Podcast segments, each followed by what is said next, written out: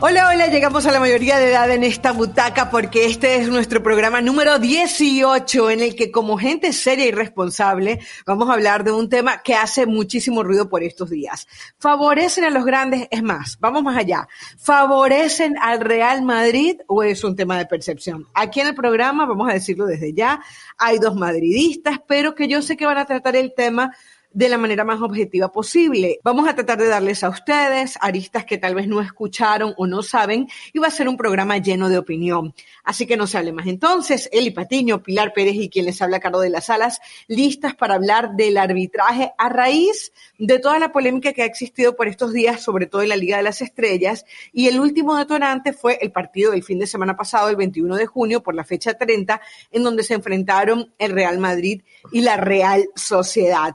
Eli Patiño, Pilar Pérez, un saludo y qué buen tema el de hoy. Caro Pili, qué gusto poder saludarlas. Ay, mayoría de edad, ya hasta me siento mucho más responsable en este podcast de la butaca. Me da mucho gusto poder platicar de esta situación que sí está causando revuelo, pero yo creo, y más allá de que nos pueda simpatizar o no el Real Madrid, que es más lo que se habla de lo que realmente está sucediendo, siempre pensando y fijándose en lo que hace el de al lado, me refiero al Barcelona, criticando, no siendo capaz de tú fijarte en lo que dejas de hacer y en sumar puntos y en seguir por esa batalla muerte que va a ser hasta el final dentro de la Liga Española, pero tampoco nos vamos a cegar, me parece. No es Barcelona, no es Real Madrid, son los equipos importantes por el mundo que de una u otra forma por coincidencia o por mandato, no sabemos, pero siempre terminan siendo de cierta manera ayudados, ¿no creen?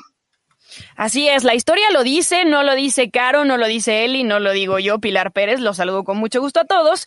Eh, lo dice la historia. Y qué bueno que la Caro nos daba la introducción diciendo que hay un par de madridistas. Ustedes ni cuenta se van a dar de quiénes son las madridistas, porque en realidad es un tema que va de un lado al otro. Si bien la polémica inició con la Real Sociedad frente al Real Madrid, se encendió todavía el día de ayer con el Barcelona frente al Athletic, porque siempre son las comparaciones. Pero ¿por qué si en uno no le sacaron la tarjeta, al otro tampoco. Pero ¿por qué si a este le dieron amarilla y esta jugada era de roja para el Barcelona, no le dan la roja porque sea Messi?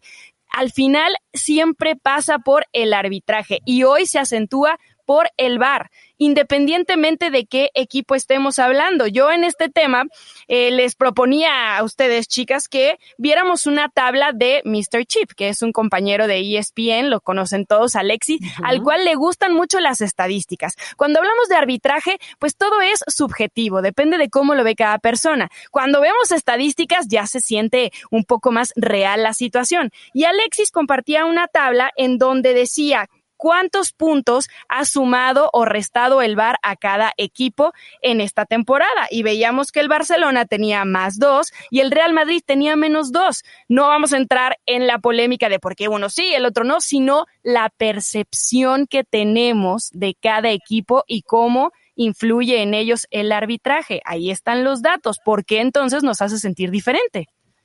A ver, yo creo que tiene que ver un poco con el tema de historia. Hablaba Eli de que los favorecidos ya en, la vida, en el fútbol, han sido siempre los grandes, ¿no? Y yo creo que eso lo tenemos que traer incluso hasta nuestro continente, tenemos que traerlo a lo que pasa, por ejemplo, en la Liga de Campeones de la CONCACAF. Uno ve desde el momento en el que se forman los grupos y uno dice, ya va, vas a poner al LAFC contra los centroamericanos y de repente un Saprissa que tiene mucho más historia de lo que puede tener uno de los equipos de Los Ángeles, eh, lo pones contra Tigres me refiero a eso, ¿no? Eh, creo que históricamente, desde el mismo momento del sorteo, a los grandes se les favorece. Y creo que en el momento en el que se lleva el partido a la cancha, al árbitro le termina pesando. Es más fácil eh, sacar a Pepe Juárez de la cancha que sacar a Messi. decir Pérez, Carolina, te vi. a, Pepe Juárez, no.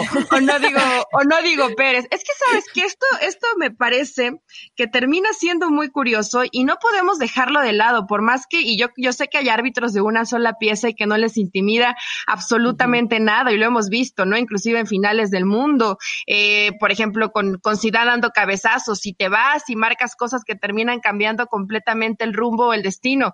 En esta semana, la tan ya mencionada mano de Dios de Diego Armando Maradona, o sea, situaciones que el árbitro de pronto se ha equivocado porque son humanos, porque evidentemente cometen errores, pero no es lo mismo que se acerque Messi. En el caso, por ejemplo, de la Liga Mexicana, que vemos a un Gignac que todos los 90 minutos está reclamando y reclamando y reclamando a los árbitros las decisiones y no lo terminan expulsando. Y así si fuéramos seguramente por todas las ligas, siempre hay personajes que se respetan de manera distinta. Ahorita haciendo un poco de memoria decía, donde casi creo que no pasa mucho y también hay jugadores con jerarquía, pero que no hay que no causa tanta polémica el VAR, es en la Premier de pronto. En la Premier como que como que miren a todos con la misma reclaman. respetan un poco. El jugador no va y reclama, se marca algo y ya está. Los técnicos igualmente. Habrá unos que a lo mejor hacen un poquito de polémica, un diálogo, pero no se va más allá, no se cuestiona, no se justifica de decir, ay, como en México, ¿no? Es que por el VAR no ganamos, es que por el VAR nos quitaron puntos, es que por y terminan siendo pues no solo en México, ¿eh? Por eso estamos hablando. Saludos, Miguel Herrera. Por eso estamos hablando hoy de la Liga Española, porque estamos cayendo en el por culpa del VAR no seguimos siendo líderes. Por culpa del VAR retomamos el liderato. Por culpa, no, a ver, haz las cosas bien en la cancha y no le dejes a la suerte del VAR el si vas a ser líder y vas a sumar tres puntos o si te vas a quedar en dos o si te van a anular un gol. No se lo dejes a eso. ¿Por qué caemos en la excusa? Hoy es el VAR, pero remontándonos a tiempos anteriores siempre era el arbitraje y es que al final el video assistant referee llegó en teoría para ayudar al árbitro. Al final siempre termina siendo la decisión del árbitro. A ver, yo creo que el tema del VAR, eh, y lo vamos a seguir analizando seguramente, sobre todo porque también tocaron eh, lo de la Premier League. Fíjense lo que pasó en estos días con el tema del ojo de halcón, en donde el partido del Sheffield United contra el Aston Villa, el, el arquero entró por completo con la pelota, no lo, por primera vez, una en, en no sé cuántos, no, el ojo de halcón no, funcionó y, y bueno, pero nadie en el bar fue capaz de decir, la pelota entró cuando los ojos del mundo lo vieron. Vamos a hablar en un ratito de eso y, y de cómo el bar también necesita cambiar ciertas cosas para hacerse más creíble.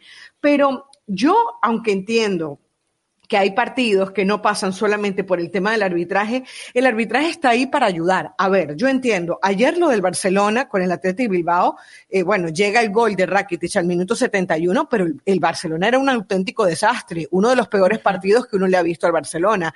O aquel partido del Real Madrid contra el Atlético de Madrid, que por ahí eh, salió Klattenburg, el, el, que fue el árbitro de ese partido en el, en el 28 de mayo del 2016, y decía, fue fuera del lugar de Sergio Ramos. Después trató de compensar, lo cual es un error doble, y la pelota se va por allá arriba. Yo entiendo que el, el, rival tiene que responder, pero eso no quita que hay una realidad y es que están favoreciendo muchas veces al Real Madrid, que a Casemiro le están dando licencia para, para pegar, como, como, como son previsivos con, con, con Guiñac, como lo fueron ayer con Messi, en donde ni siquiera le sacaron una tarjeta amarilla. O sea, hay una realidad y es que al favorito o al grande se le favorece. Imagínense lo injusto que es eso. O sea, eres rico, tienes la mejor plantilla, tienes todas las de ganar y aparte de eso el árbitro te favorece. Entonces, ¿dónde está la justicia? A ver, claro, es que ese es el punto. Es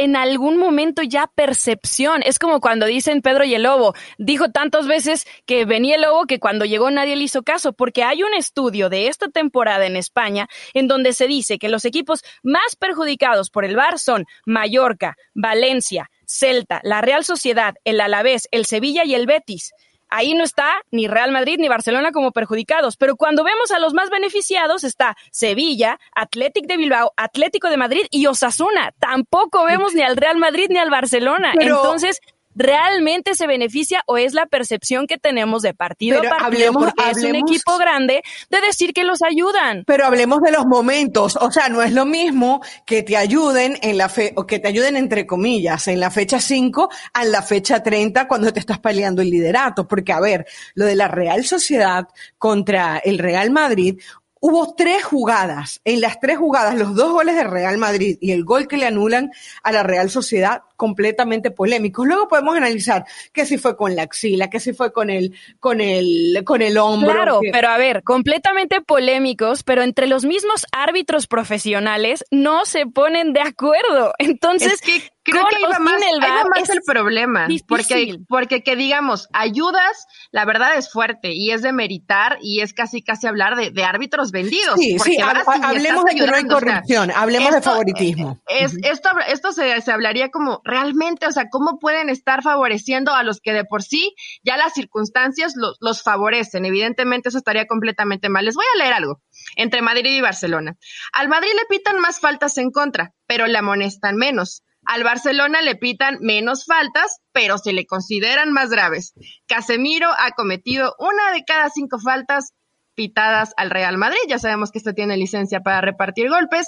A Piqué le sacan amarilla en casi la mitad de faltas que hace, o sea, 50-50. Se pitan más faltas a favor del Barça que a favor de Real Madrid. Es de la estadística de lo que hace el arbitraje. Ojo que aquí no queremos hablar de ayudas como tal, pero sí de pronto es demasiado el que no es lo mismo que llegue Piqué y cometa una falta a cualquier otro jugador de la Liga Española que no sea del Barcelona y que probablemente la primera va a ser tarjeta amarilla, no va a ser llamada de atención. Entonces, los criterios de los árbitros, las percepciones, el que termina siendo subjetivo porque lo interpretan de distinta manera y hoy porque es más grave, porque tenemos todos la posibilidad de verlo en el bar y ellos también. Si te puedes equivocar, ok, al momento, pero tienes la repetición, tienes las armas tecnológicas para decir. cambiar tu decisión, claro. Lo, lo, echamos para atrás y no pasa nada. Me equivoqué. El bar es para ayudar, pero hoy parece que el bar se ha convertido en el peor enemigo de los árbitros porque no los está ayudando, los está perjudicando. Uno se ha que tirado como a la cómoda de, ah, pues si no lo marqué, voy al bar y, cualquier cosa, si fallé, eh, ellos me terminan ayudando, ¿no? Las imágenes. Y otros que a pesar de una, dos, tres, cuatro, cinco repeticiones, se, se ponen necios, se quedan con la suya y terminan perjudicando, creo, la armonía del partido, no beneficiando a unos o a otros porque al final esto termina provocando molestia, empiezan a haber más golpes y el que se va a ver más perjudicado, si está enfrentándose al Barcelona o al Real Madrid, va a ser el equipo contrario. Entonces, lamentablemente es así y lo hemos visto también en el fútbol mexicano, ¿no? Miles de veces se ha hablado del, inclusive la final más reciente entre Chivas y Tigres, donde sabe, muchos dicen, no, es que si no hubiera sido por el árbitro, Chivas no hubiera sido campeón. Bueno, se equivocaron, pero de todas maneras, hoy con el VAR se siguen equivocando y hoy nos damos cuenta todos. Creo que por eso lo hace todavía más grave. Sí, de acuerdo. Y qué bueno que tocabas, Eli, el tema del fútbol mexicano, porque yo tenía la duda, ¿no? De cuando los árbitros salen a un partido en donde va a jugar uno de los grandes, salen condicionados no porque lo hagan conscientemente, puede ser inconscientemente, pero cambia las cosas. Y eh, decidí platicar con Bonifacio Núñez. Todo el mundo lo conocemos, es un exárbitro profesional, conocido por su carácter, por la dureza que tenía en la cancha. A él no le pasaba ningún jugador por encima, tampoco un técnico. De hecho, hace poco eh, declaró que casi se agarra a golpes con el Tuca Ferretti en alguna ocasión, porque Don Boni era así. Y le pregunté justo esto, de cuando se va a pitar un partido importante donde hay un equipo como Real Madrid, como Barcelona, el árbitro sale condicionado, consciente o inconscientemente, y esto es lo que nos contestó. Además, nos da su punto de vista acerca de ese partido de la Real Sociedad contra el Madrid. De ninguna manera un árbitro, cuando le toca conducir un partido del tamaño de esos equipos, sea Barcelona, Real Madrid o inclusive Liverpool en Copa, o aquí en México, América, Cruz Azul o Chivas, de ninguna manera está condicionado puesto que dentro de su proceso de formación ya debe de haber superado para llegar a la, a la máxima división y a poder conducir los partidos de esa jerarquía. Independientemente que debemos de tomar en cuenta que es en ese proceso de formación está en, en varias divisiones y que su misma comisión de árbitros los va formando, los va conduciendo a que superen ese entorno que lleva ahí. Y con respecto a las dos decisiones, yo considero que son adecuadas, sobre todo en cuanto a la aplicación de regla, porque la mano de Benzema, dada lo, nuevo que hay en las reglas, le, le, pega en la axila, que es donde está autorizado por International Board, y el gol que le anulan a la Real Sociedad, el jugador atacante efectivamente está obstruyendo la, la vista periférica del portero del Real Madrid.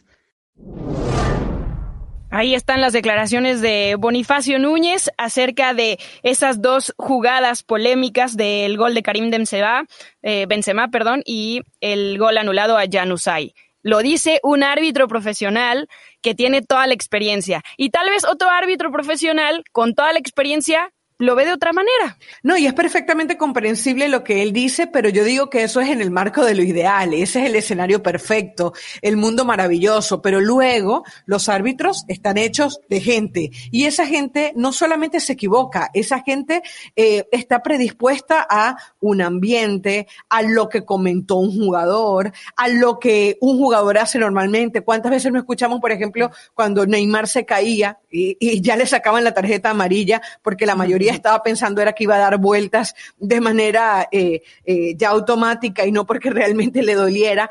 Eh, fíjense, por ejemplo, en el caso de Iturralde González, que fue un árbitro de primera división en España, con mucho respeto, 17 temporadas, hace poquito de unas declaraciones en la cadena SER, en donde le terminan dando vuelta al mundo, porque él dice que en su época 90% de los árbitros eran hinchas del Real Madrid y un 10% eran hinchas del Barcelona. Entonces ahí uno se pregunta, bueno, se supone que tú como profesional, como lo, como lo dijimos al, al comienzo del programa, el corazoncito no te va a llevar a otro lado, que la profesión se antepone y tomas buenas decisiones, pero la gente no lo sabe, o sea, el ambiente muchas veces lleva a los árbitros a tomar decisiones, ojo, lo que decíamos, eh, incorrectas, no vamos a decir compradas porque entonces ya estamos cayendo en un terreno de corrupción que, que no queremos creer, ¿no? Todavía nos queda un poco de esa buena intención, de ese buen pensamiento, de, de, una mente pura, sana, que no piensa que hay ese tipo de cosas dentro del mundo del fútbol, pero tampoco. Ingenuidad, Eli, ingenuidad. Ingenuidad, sí, y a pesar de que ya llegamos al podcast 18 y que somos mayores de edad, sigue habiendo ingenuidad de nosotros y pensamos que no se favorecen de cierta manera, pero también hay que entender que esto es un negocio y que siempre va a ser importante que los equipos que mandan dentro de las ligas estén en las altas competencias, estén llegando a las finales, estén marcando la diferencia y es por eso que de pronto dicen, cuando son sorteos de Champions, no, pero ya está de para favorecer a ciertos equipos y que se terminen enfrentando a instancias finales. Y lo mismo decías tú, Caro, ¿no? En la Liga de Campeones de la CONCACAF, que los grupos que de cierta manera siempre terminan favoreciendo a, a los equipos grandes y así es eh, en todas las competencias y eso no lo vamos a negar y es una realidad. Hace poco y, y esta semana que les, les comentaba de lo de esa, esa eh, Copa del Mundo donde sabemos el gol de Maradona, la, obviamente la supuesta mano de Dios, que no hay mano de Dios, no tendrían por qué haber hecho válido ese gol, pero cuando se quita todo el mundo y termina marcando.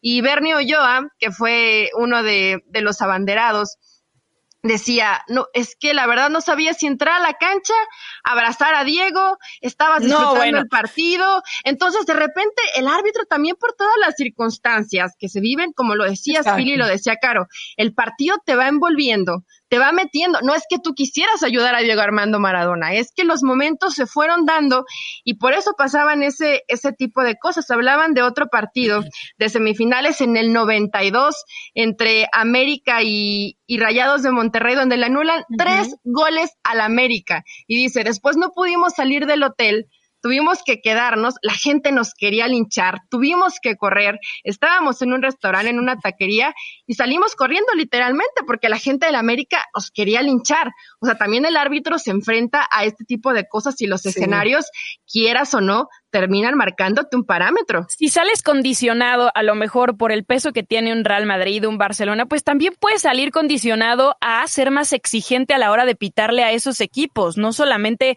a lo mejor a complacerlos o decir, bueno, le doy otra oportunidad porque es el Madrid, pues al contrario, creo yo, debe ser un poco más un reto que, que, que la gente vea que lo vas a hacer bien y que no vas a favorecer a ninguno.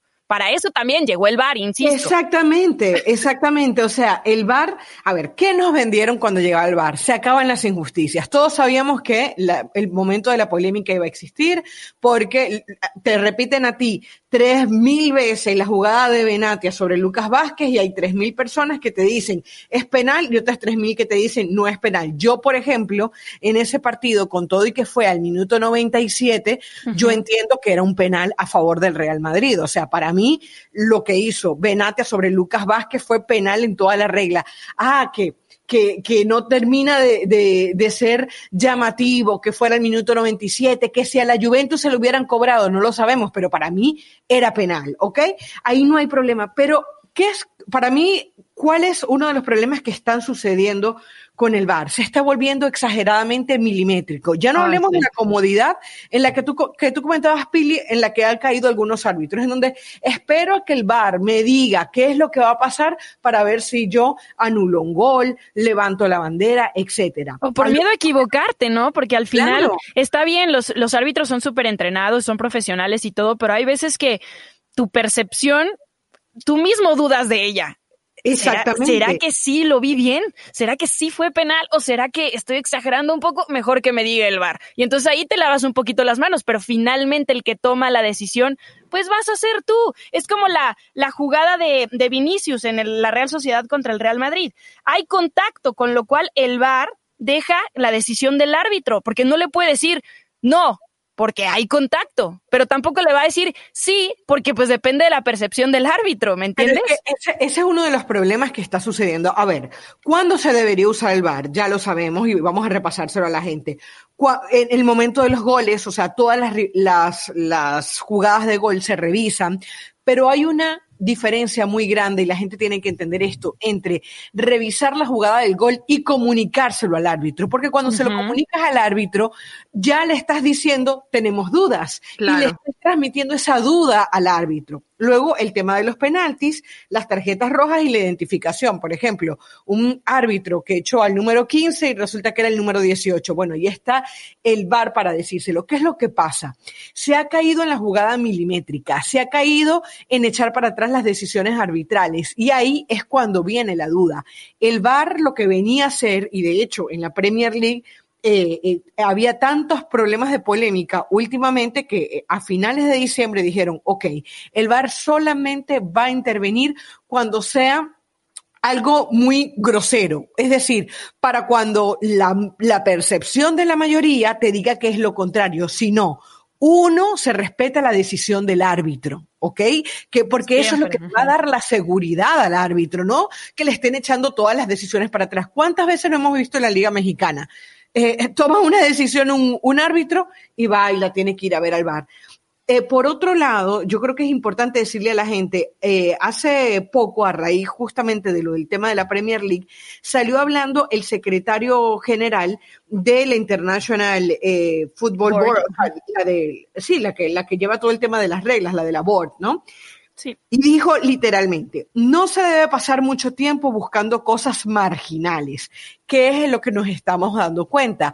Los árbitros duran minutos y minutos. A ver, ¿tocó o no tocó la pelota? ¿Era fuera o no era, no era fuera de lugar? Si vamos a, a, decre a decretar un fuera de lugar, que sea porque había un metro de diferencia, que había, o sea, que sea lo suficientemente, eh, digamos. Por lo menos todo un cuerpo, Caro. Porque hoy, si, hoy, si, el jugador tiene el pie más grande, está fuera de lugar. O sea, realmente ya, porque lo vemos en repetición y repetición y no te queda claro. O sea, ves de diferentes tomas la jugada y te marcan la línea que está en el terreno de juego y no se percibe, o sea, también eso se vuelve imposible y a mí me parece absurdo que detengas tanto tiempo un partido por ese tipo de jugadas. Si está todo un cuerpo y no lo viste, bueno, vale la pena revisarlo, pero si está la punta del, del zapato, O sea, también me parece que ya se ha caído en situaciones extremas o como una eh, de las de la charla que tuviste, Pili, con, con Bonnie, que, que te dice, bueno, es que si el jugador termina tapando la visión periférica del árbitro, me parece que ya dentro del reglamento hay tantas cosas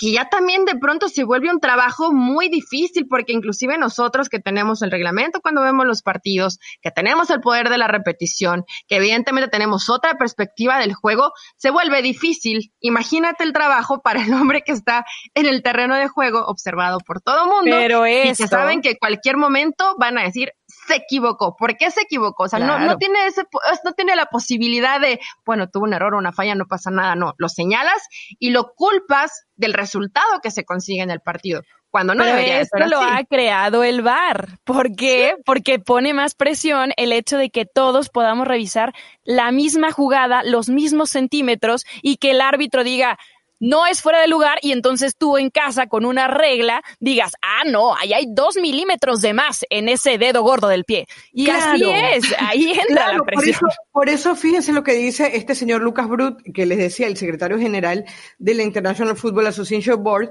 que dice, si tenemos que pasar varios minutos para decidir si hay fuera de juego o no, quiere decir que no es claro y evidente y que la decisión original, la del árbitro, debería prevalecer. Entonces yo digo, eh, igual esto es un tema en evolución, pero realmente tenemos que ir hacia allá, hacia la evolución. ¿Que es nuevo? Sí. ¿Que tenemos derecho a equivocarnos? Sí. ¿Que los árbitros se están adaptando? Sí. Pero también hay que terminar de tomar la decisión. Fíjense, eh, Alexander Seferín, que es el presidente de la UEFA, le dijo a ellos mismos, le dijo, miren, hay que clarificar el uso del VAR, hay que, sobre todo, el tema de los fueras de juegos y las manos, hay que arreglarlo, porque se está convirtiendo, a- yo repito, la polémica va a seguir, pero hay que hacerlo más creíble, porque lo peor que nos puede pasar en el fútbol y en el deporte es que dejemos de creer en él. Y por momentos, y sobre todo estos días, yo siento que hay un olor como, como a podrido, como, como que el cielo está gris alrededor del fútbol y sobre todo el Real Madrid. O sea, yo creo que la gente tiene que, o sea, no solamente serlo, sino también parecerlo. Y eh, bien sea a través de la preparación, bien sea a través de las declaraciones, porque la- las declaraciones de Piqué fueron bien, bien Fuertes, sí. eh, Sí. fuertes, ¿no? Sí, Y entonces, estilo piqué. Claro, exactamente, pero eh, cuando tú haces dudar al aficionado de que lo que está pasando eh, eh, lleva lejos del error, lleva corrupción, me parece que es peligroso, ¿no? Entonces, eh, va- yo, yo creo que las sugerencias van por ahí, va porque eh, lo del VAR se clarifique, lo de que no se siga entrando a la cancha tomando decisiones que, que, que parece que suelen favorecer a los grandes cuando no lo necesitan. Yo creo que con el grande debe ser más exigente y el sentido común. Claro. Hay que, el árbitro tiene que usar el sentido común durante el partido. Eso de que no, porque la regla lo dice. A ver, ¿qué dice la regla? Pero, y que, No, qué y cómo me- interpretas tú la regla, también eso cambia.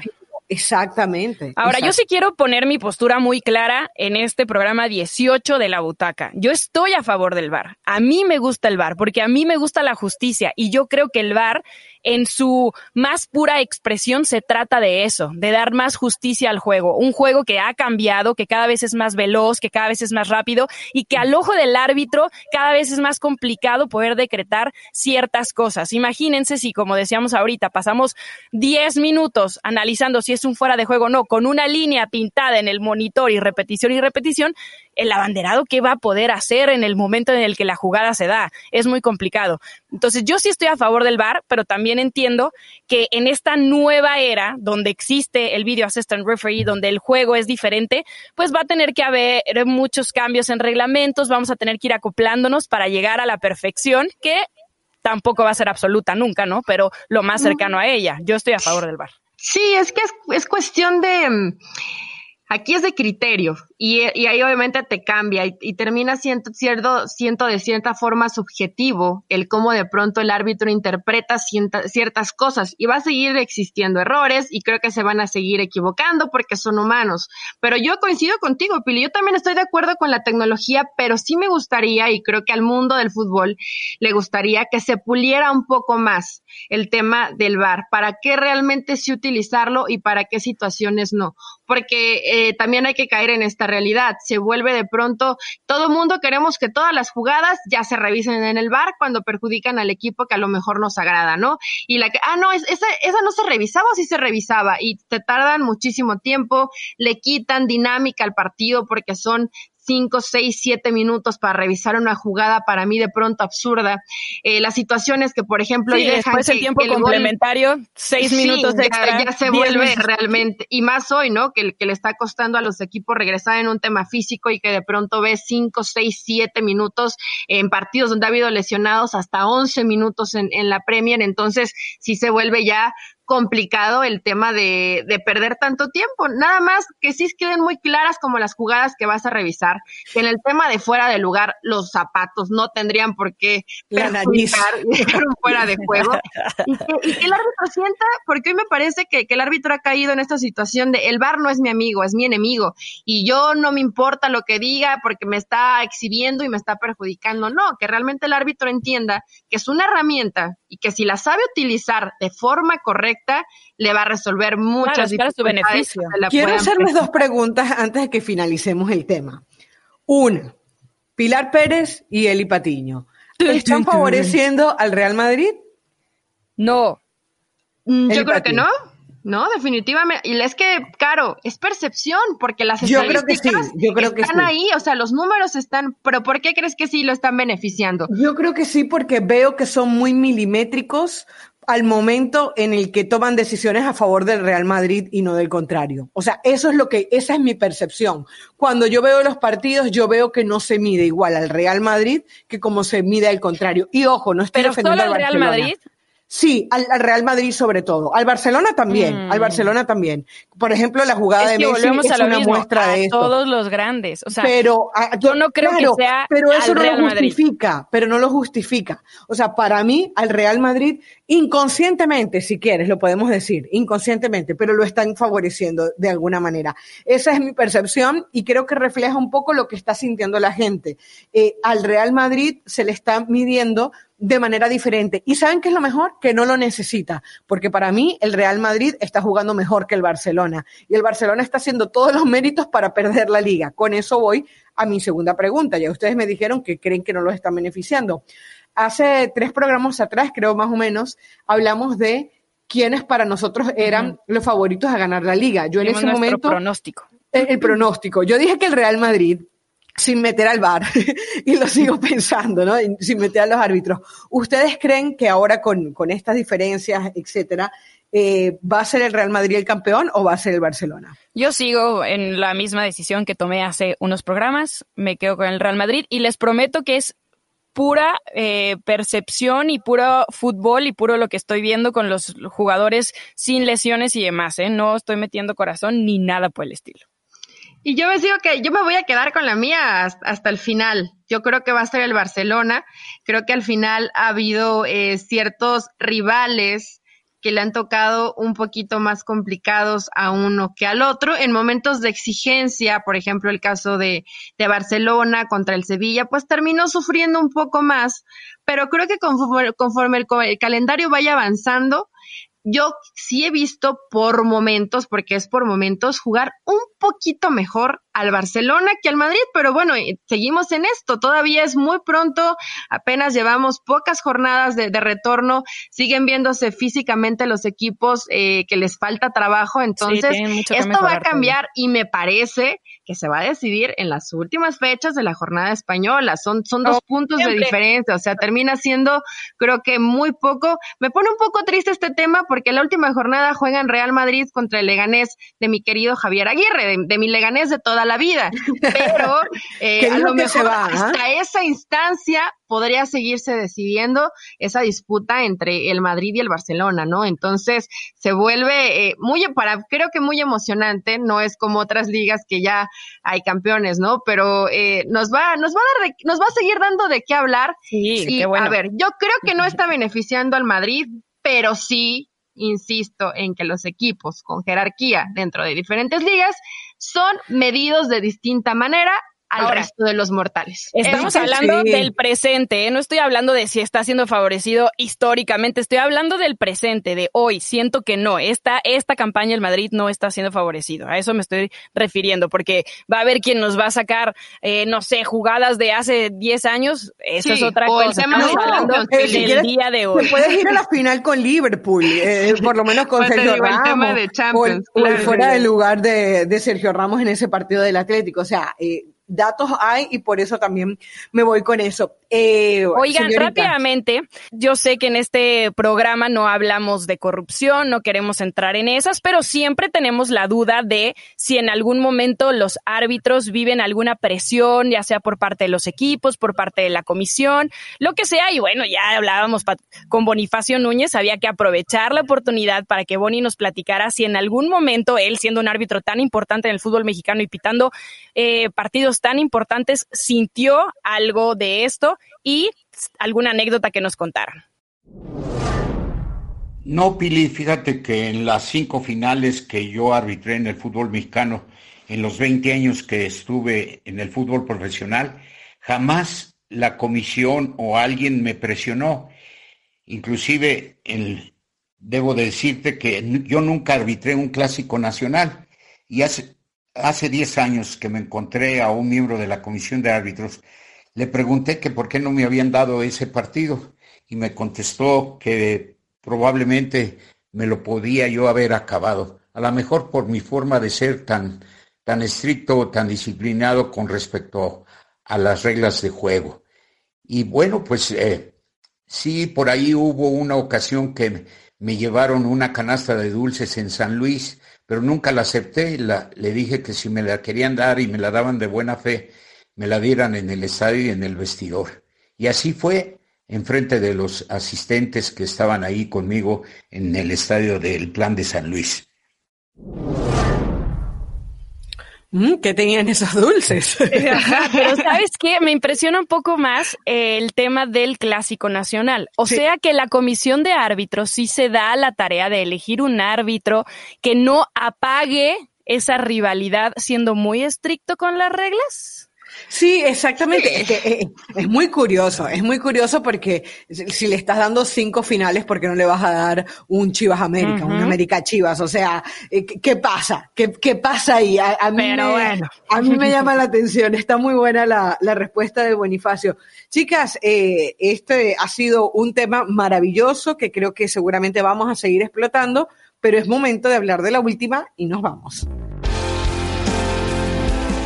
Bueno, y para la última y nos vamos, nos vamos a salir eh, del fútbol, pero nos vamos a ir con lo que tiene que ver la realidad. Yo leí en el diario El País un artículo sobre esto que les vamos a hablar y me pareció maravilloso el título porque dice Djokovic, el antiejemplo del número uno. La verdad que qué irresponsabilidad en la que ha caído un hombre que es súper divertido, que es un súper atleta, pero que es humano, se equivoca, pero qué manera de equivocarse. Organizó un torneo, tanto en Croacia como en Serbia. Era un torneo eh, eh, con fines benéficos, en donde llamó a diferentes eh, tenistas, pero no se respetaron los protocolos. El momento del juego se iban y, se seguían ciertos protocolos, pero luego los veías bailando en discotecas, dando firmas de autógrafos con multitud de gente. Y bueno, ya hay varios casos de coronavirus, incluidos las de él y su esposa, Pili. Sí, em, se abrazaban al inicio y al final de los partidos, se tomaban las fotos abrazados, hubo más de cinco mil personas de espectadores cuando díganme en qué país se está permitiendo que entre la gente a cualquier espectáculo deportivo, musical, lo que me digan, ni más de 15 personas, o sea, no se puede. Grigor Dimitrov fue el primero su coach y su fisioterapeuta dieron positivo. Después el croata Borna Choric, después el serbio Víctor Trojki y su esposa Alexandra, que por cierto está embarazada y muy cerca de dar a luz.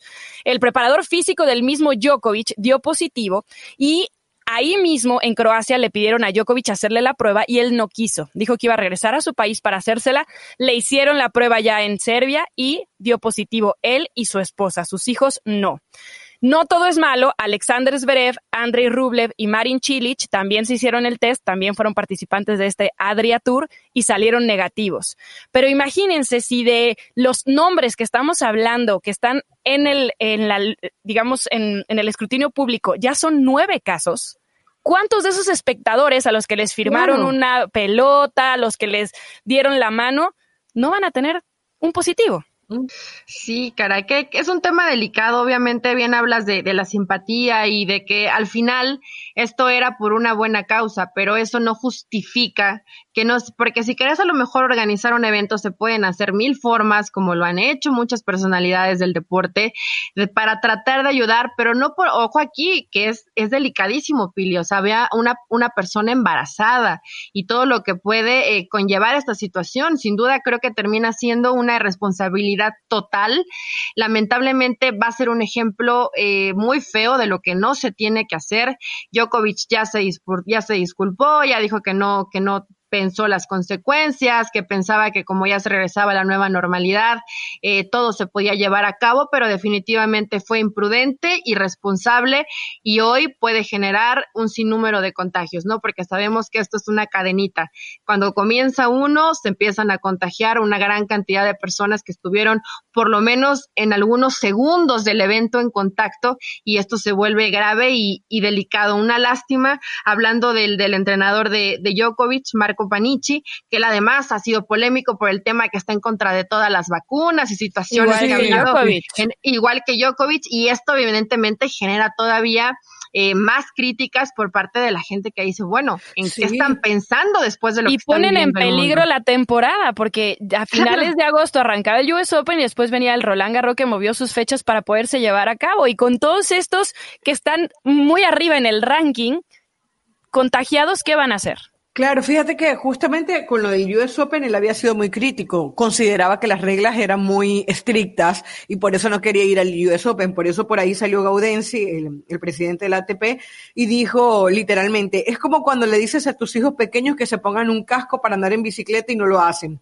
Entonces se caen y empiezan a utilizarlo. Bueno, necesitaba Djokovic que le pasara, no solamente él, también todos los que fueron y accedieron a romper el distanciamiento social. Me parece que puede tener mayores consecuencias porque ya muchos tenistas han puesto en duda su posición como presidente del Consejo de Jugadores. No quieren que los represente. Claro, yo lo que digo es que, y creo que este es el mensaje para todos, el hecho de que estemos haciendo cosas que no hacíamos antes con la pandemia no quiere decir que hemos vuelto a la normalidad. La normalidad no ha vuelto, hay una nueva normalidad, hay, pero las reglas se tienen que seguir cumpliendo claro, porque si no, claro. eh, vamos a vivir un segundo brote, de hecho ya se están viviendo segundos brotes en otros lados, y lo que queremos nosotros es que volvamos a nuestra vida tranquila y feliz como la teníamos antes de esta pandemia. Señoritas, ha sido un placer yo me voy a des, eh, desaparecer un rato de esta butaca, pero voy a estar ahí de espectadora.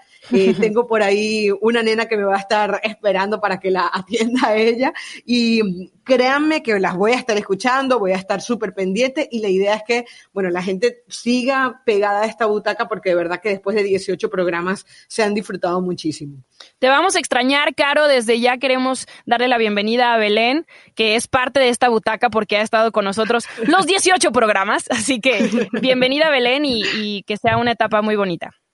Sí, igualmente, Caro, desearte lo mejor, te vamos a extrañar mucho. Tenemos una invitadita más, una butaca VIP para Belén sí. que la estaremos esperando con los brazos abiertos y con el corazón eh, obviamente emocionado, que sea muy bien y disfruta esta nueva etapa que por eso, que por cierto te ves preciosa en tu Instagram, te ves muy bonita, disfrútalo mucho y Pili y yo te vamos a seguir esperando, disfrutando desde una butaca un poquito más alejada a, a la distancia de esta bonita etapa que vas a entrar en tu vida. Y por cierto, también quería mencionar feliz cumpleaños al mejor jugador del mundo, Messi, que cumplió 33 años. Entonces, disfruta, Caro, te vamos a extrañar, pásala bien. Felicitaciones. Y seguiremos aquí en la butaca ESPN. Katia Castorena viene la próxima semana para ese programa número 19 de la butaca. Así que con esto finalizamos. Nos encontramos la próxima semana. Chao, chao.